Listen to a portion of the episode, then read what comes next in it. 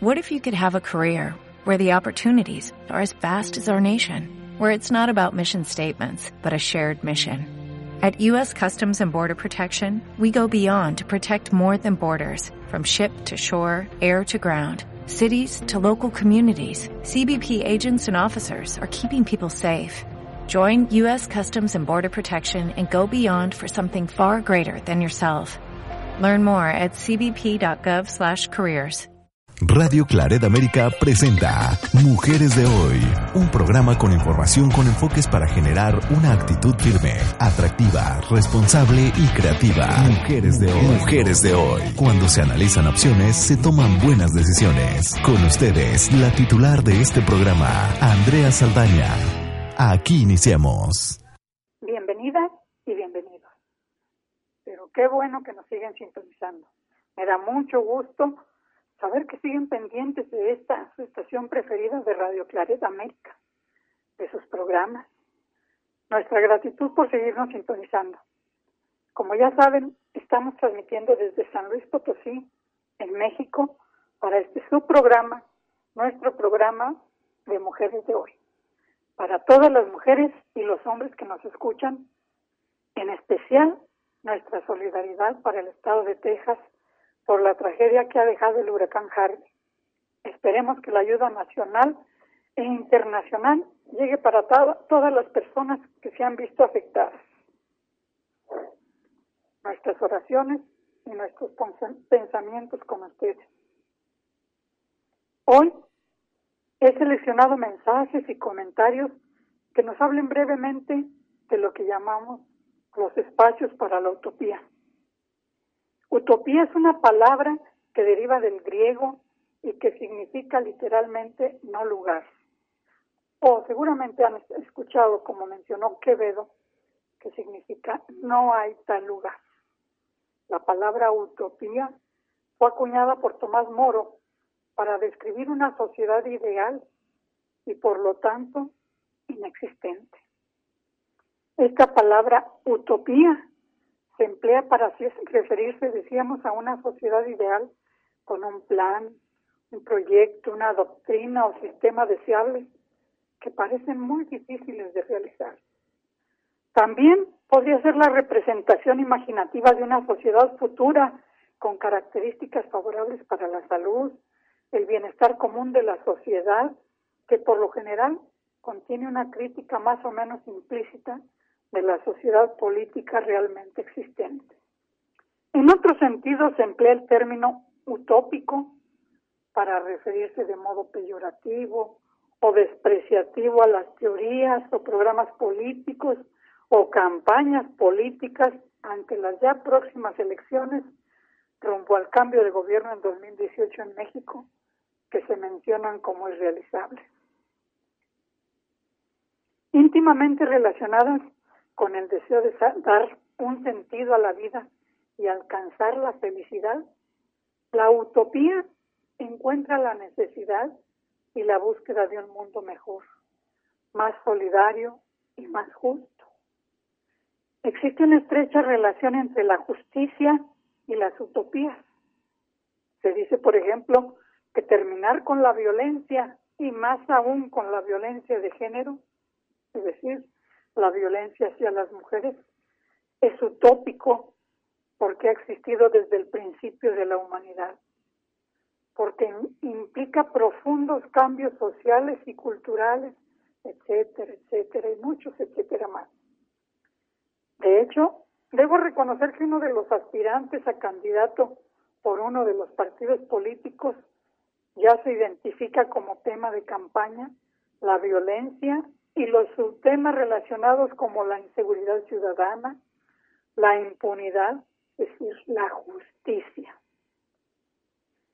Platón puso de manifiesto que un mundo ideal en el que todos sus miembros viviesen felices y satisfechos solo era posible si ese mundo era un mundo justo.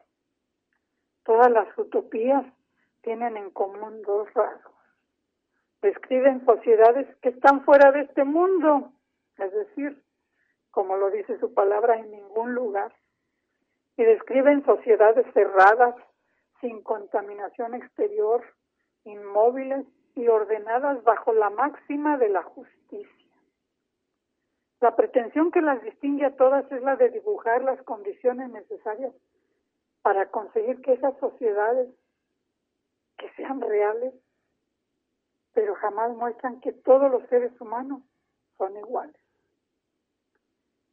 Ustedes han oído hablar de una utopía global, la paz mundial.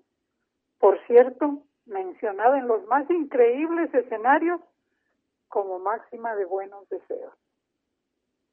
A pesar de este carácter de novela, ficticio o mitológico de las utopías, a lo largo de la historia del pensamiento se les han atribuido funciones que van más allá del simple entretenimiento.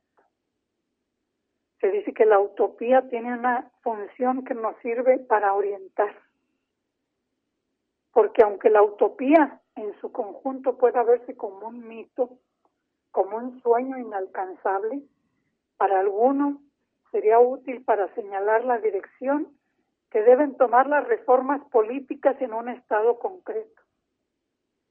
Se dice que la utopía tiene un valor, aunque las utopías son obras de un autor o autora determinada, a menudo se reflejan en ellas los sueños y las inquietudes de la sociedad en la que ella o él viven. Por esta razón, permite reconocer los valores fundamentales de una comunidad en un momento concreto, pero también los obstáculos que estos encuentran a la hora de materializar estos sueños. Por ello, para muchos autores y autoras, las utopías no es que sirvan para construir mundos ideales, más bien son más de utilidad para comprender mejor el mundo en el que vivimos. Será por ello que la literatura, sea en narraciones o en poesía, tenemos tan presente la utopía y sus espacios y sus caminos. Porque por encima de todo, la utopía tiene una función crítica. Cuando comparamos un estado ideal con el estado real, se advierten las limitaciones de este último y las cuotas de justicia y bienestar social que todavía nos faltan. Así se habla de la violencia, de la impunidad, del desempleo, del hambre, de la pobreza, de la falta de vivienda, de estudios, de servicios de salud, de perspectivas de género, etcétera, etcétera, y muchísimos más, etcétera. De hecho, la utopía está construida a partir de elementos del presente, sea para evitarlos, como ya decíamos, las desigualdades, las injusticias, o para potenciarlos al hablar de adelantos técnicos, de libertades, de derechos humanos. Por eso, supone una sutil pero eficaz crítica contra las injusticias y desigualdades tan evidentes cuando hacemos estas comparaciones. Más que nada, la utopía tiene una función esperanzadora. Para quienes recurren a la filosofía o a la literatura, el ser humano es esencialmente un ser utópico, porque reconoce o reconocemos la necesidad de imaginar mundos mejores, tiempos mejores, y esta es una función exclusiva de la especie humana. El hecho de ser libres, de poder soñar, de escribir sobre mejores lugares que el que nos rodea y de poder actuar en la dirección de estos deseos, está íntimamente conectada con nuestra naturaleza utópica. Esta es además, la que justifica la esperanza que siempre permanece en los seres humanos. Por muy injusto y desolador que sea el propio entorno, siempre resultaría posible imaginar y construir uno mejor. Hay mitos que se convierten en metáforas en el laberinto de la civilización y la cultura. Mito y utopía tienen una frontera la poesía. El soplo de la poesía nos impulsa por un tiempo turbulento buscando la salida, buscando cómo llegar y a dónde llegar.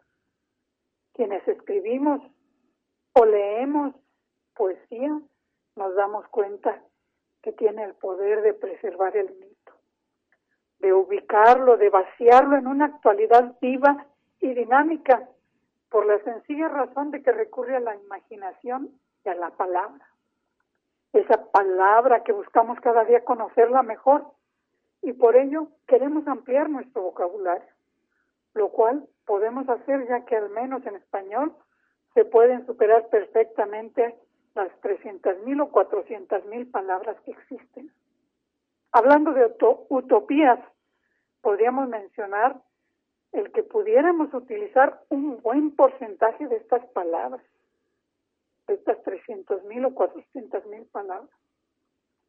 Tristemente sabemos que el hablante de español promedio maneja alrededor de cuántas palabras creen ustedes. ¿Miles? No, ni siquiera. 500 palabras. Claro, depende de muchos factores. El nivel de conocimiento, el grado de instrucción, la profesión que ejerce, el manejo de otras lenguas, etcétera. Para adquirir un mayor y mejor vocabulario es necesario leer mucho, especialmente literatura y poesía, en las cuales se emplean las palabras en un sentido diferente del corrientemente empleado. En la palabra la utopía encuentra su primer obstáculo, al desconocer los seres humanos su propio idioma. No podemos permitir que nuestras sociedades estén cada vez más circunscritas a un vocabulario tan reducido. recordemos que la poesía y la buena literatura son los únicos sitios en que es posible transmitir esa riqueza, esa multiplicidad de vocabularios y de sentidos que son permitidos en la creación. Muchas mujeres y hombres nos han dejado interesantes frases sobre la utopía. Anatole France dijo que la utopía es el principio de todo progreso y el diseño de un futuro mejor. Kurt Vonnegut dijo que los seres humanos serán más felices cuando encuentren caminos para vivir como las antiguas comunidades primitivas. Esa es mi utopía. Pero Eduardo Galeano me encanta lo que dijo. Él dijo que la utopía está en el horizonte. Camino dos pasos. Ella se aleja dos pasos y el horizonte se corre diez pasos más allá. Entonces me pregunto, ¿para qué sirve la utopía? Para eso sirve para caminar. Vamos a una pausa con el apoyo de nuestro programador y del personal de cabina. Les pido de Rebecca Line la canción Este cuerpo es mío. Respecto a la canción, nos quedaremos meditando si también será todavía una utopía.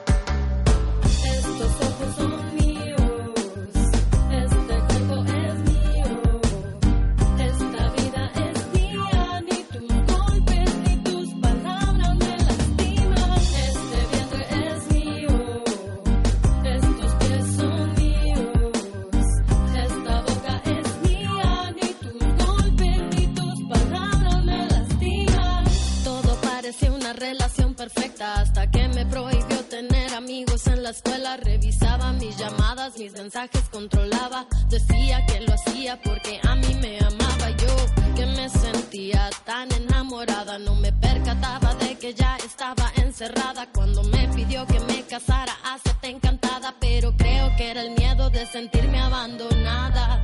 Poco a poco me fui acostumbrando, los golpes eran tanto, los insultos a diario. Llegué a pensar que todo esto era culpa mía. Si yo fuera perfecta, esto no sucedería llora sangre, mi cuerpo llora sangre. En mi propio hogar de paz no encuentro un instante. Tanto dolor, no hay cuerpo que lo aguante. Si esto es amor, ¿por qué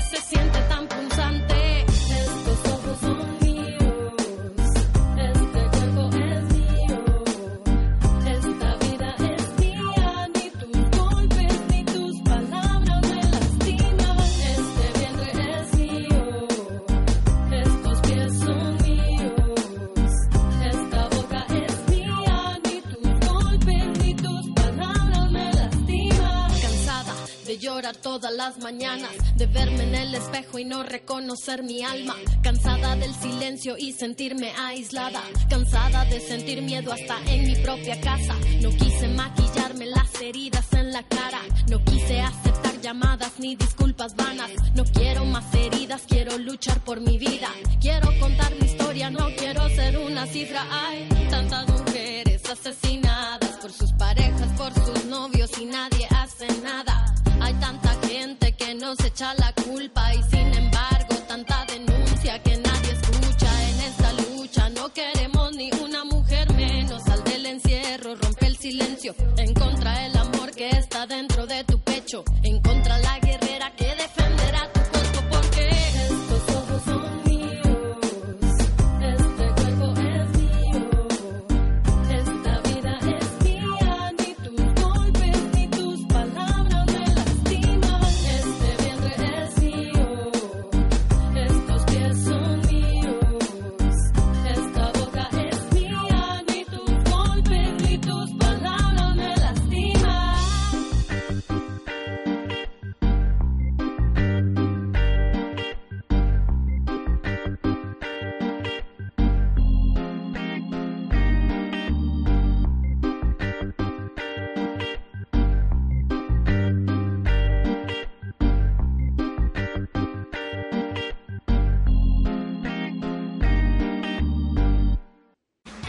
Estás escuchando Mujeres de Hoy con Andrea Saldaña en Radio Claret América. Helen Keller nos dejó una frase que hago propia. Dice, la literatura es mi utopía. No hay barrera de sentidos que me puedan quitar este placer. Los libros me hablan sin impedimentos de ninguna clase. Recordemos que Helen Keller era sorda y ciega. Hola, aquí estamos ya de regreso. Qué bueno que nos siguen sintonizando. Muchas gracias. No se van a arrepentir. Estamos en la segunda parte del programa hablando de la utopía, de los mitos y de la poesía como uno de los vehículos que usamos para compartir nuestros sueños, inquietudes, reflexiones, propuestas de las que hoy existen varias referentes. Además de Rebecca Lane, a quien acaban de escuchar, ella como poeta, feminista y socióloga descubrió que llegaba más jóvenes desde la música. Hoy la música y otras propuestas las usamos quienes escribimos o nos dedicamos al arte, pero que estamos comprometidas con nuestras realidades porque reconocemos lo amplio de nuestra agenda cultural que necesita de espacios para la utopía. Así se ha usado el graffiti, la música, el performance, el teatro, las escrituras creativas, los fanzines, estos y muchos otros son motor viral y vital de intervención porque convierten la cultura en un amplio campo donde revisar las nuevas formas de concebir lo político, las estrategias de lucha, resistencias, incidencias y horizontes de la utopía. En lo personal, he usado propuestas como la música para llevar a otras y otros la reflexión con mis poemas musicalizados. Se acordarán o busquen por ahí esa que dice deja que el viento calle o con la raíz del alma o tras el primer poema entre algunos otros. También usamos el performance que ha sido de utilidad para estas mismas canciones y para textos como Mi Amor. Debo agradecer que mis poemas musicalizados son ahora canciones gracias a las composiciones de José Antonio Parga. Gracias también a Potosino Net por su creatividad y su manejo digital para algunos de mis cuentos que han sido ilustrados y filmados para ofrecer una experiencia audiovisual.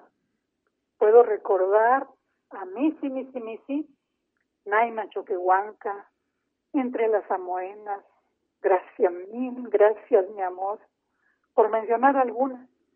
Pueden encontrarlas en YouTube, registradas en Mujeres de Hoy o en Andrea Saldaña.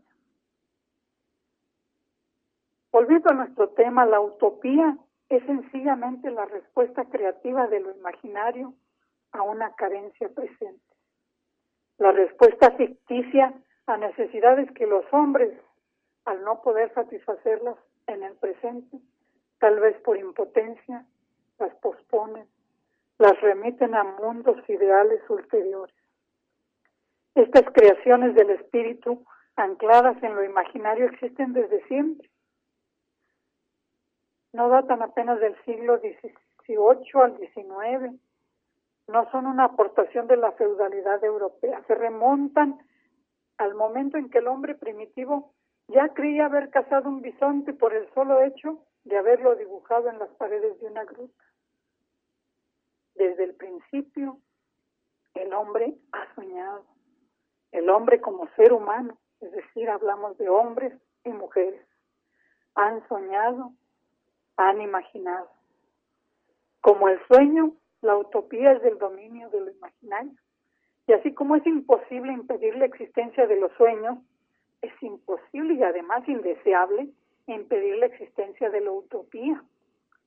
Sin embargo, se ha querido borrar esta creación del espíritu cuando ha sido enjuiciada en nombre de verdades racionales y científicas. Así ha ocurrido a partir del siglo XIX, a partir del momento en que la ciencia del progreso y del porvenir radiante decretó que la utopía era reaccionaria. La utopía, yo diría que también la poesía, es tan necesaria para el ser humano como el sueño, porque la poesía es libertad absoluta, pero es algo totalmente diferente querer imponer por la fuerza a los demás, hombres o mujeres, la propia utopía. Otras frases que, hemos escuchado, por ejemplo, la, la de Piotr Kropotkin, que dice, somos utopistas, tanto que llegamos a creer que la revolución debe y puede garantizar a todos alojamiento, vestido y pan. Michel Foucault dice que en realidad hay dos especies de utopías. Las utopías proletarias socialistas que gozan de la propiedad de no realizarse nunca. Y las utopías capitalistas, que dicen desgraciadamente, tienden a realizarse con mucha frecuencia. Las utopías literarias suelen combinar la naturaleza con la vida propia y con la y hasta con la vida amorosa de los seres humanos como utopía literaria, es decir, como poemas encontramos en este que titulé La mar, ¿de dónde viene?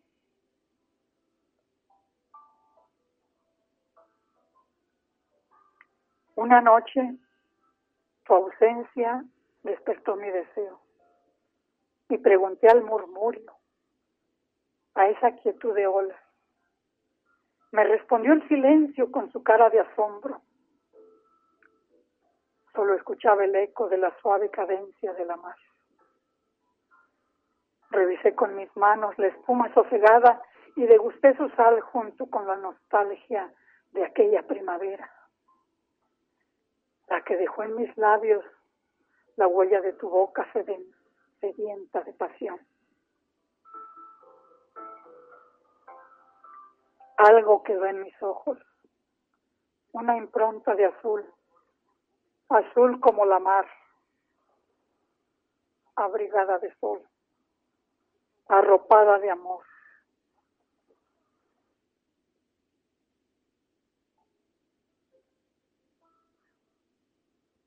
Ningún vestigio tuve que pudiera explicarme la mar, de dónde viene y su oleaje sin fin. Ya ni siquiera sé a dónde irán las tardes esas que eran tan nuestras palpitando de amor. Voy a leer otro poema donde creo que busco los espacios de la utopía. Es el que titulé Yo, que una estia soy.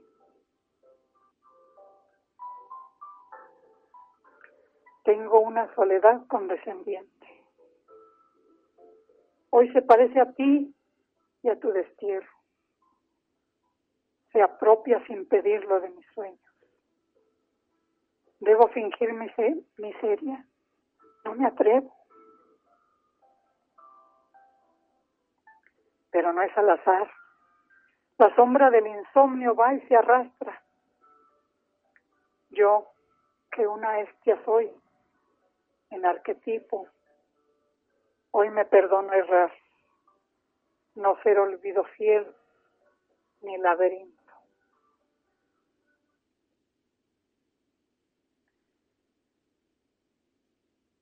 ¿Se fijaron?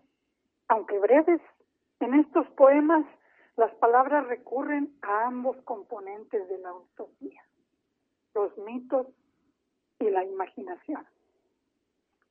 Gracias por escuchar mi utopía, la utopía que podría ser el compartir la poesía, el buscar lectores para quienes resulte claro cómo es que la poesía nos invita a entrar en ella, como si entráramos en otro lugar, en otro país, porque en ese sentido nos enseña, nos transmite sensibilidad, que es un ingrediente tan necesario en este tiempo. La criminalidad se debe, entre muchos otros factores, a que estamos muy lejos de tener una verdadera sensibilidad. Hemos perdido el aprecio de lo que es humano, pero tenemos que recuperarlo. No esperemos tragedias como la que en estos días enfrenta Texas con el impacto del huracán Harvey, que es un fenómeno de la naturaleza que no habría podido evitar. Podemos evitar otras tragedias siempre que haya disposición y sensibilidad para hacerlo. Solo me resta agradecerles su escucha, su atención, su paciencia, amigas, amigos. Les tengo que decir que esto ha sido todo por hoy. Gracias por sintonizarnos. Me despido esperando que disfruten del amor y la amistad, deseando para ustedes lo mejor para hoy y siempre. Soy Andrea Saldaña y por hoy terminamos. Esto fue Mujeres de Hoy. Les recuerdo que pueden volver a escuchar este y los programas anteriores en el podcast de la página de Radio Claret América. Hasta entonces, pásenla bien. Radio Claret América presentó Mujeres de Hoy con Andrea Saldaña. Esperamos que lo haya disfrutado. Sus comentarios son importantes. Contáctenos en radioclaredamerica.com o en mujeresdehoy.mx.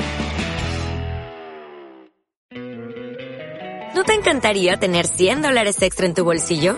Haz que un experto bilingüe de TurboTax declare tus impuestos para el 31 de marzo y obtén 100 dólares de vuelta al instante. Porque no importa cuáles hayan sido tus logros del año pasado, TurboTax hace que cuenten. Obtén 100 dólares de vuelta y tus impuestos con 100% de precisión. Solo con Intuit TurboTax. Debes declarar para el 31 de marzo. Crédito solo aplicable al costo de la presentación federal con TurboTax Full Service. Oferta sujeta a cambios o cancelación en cualquier momento.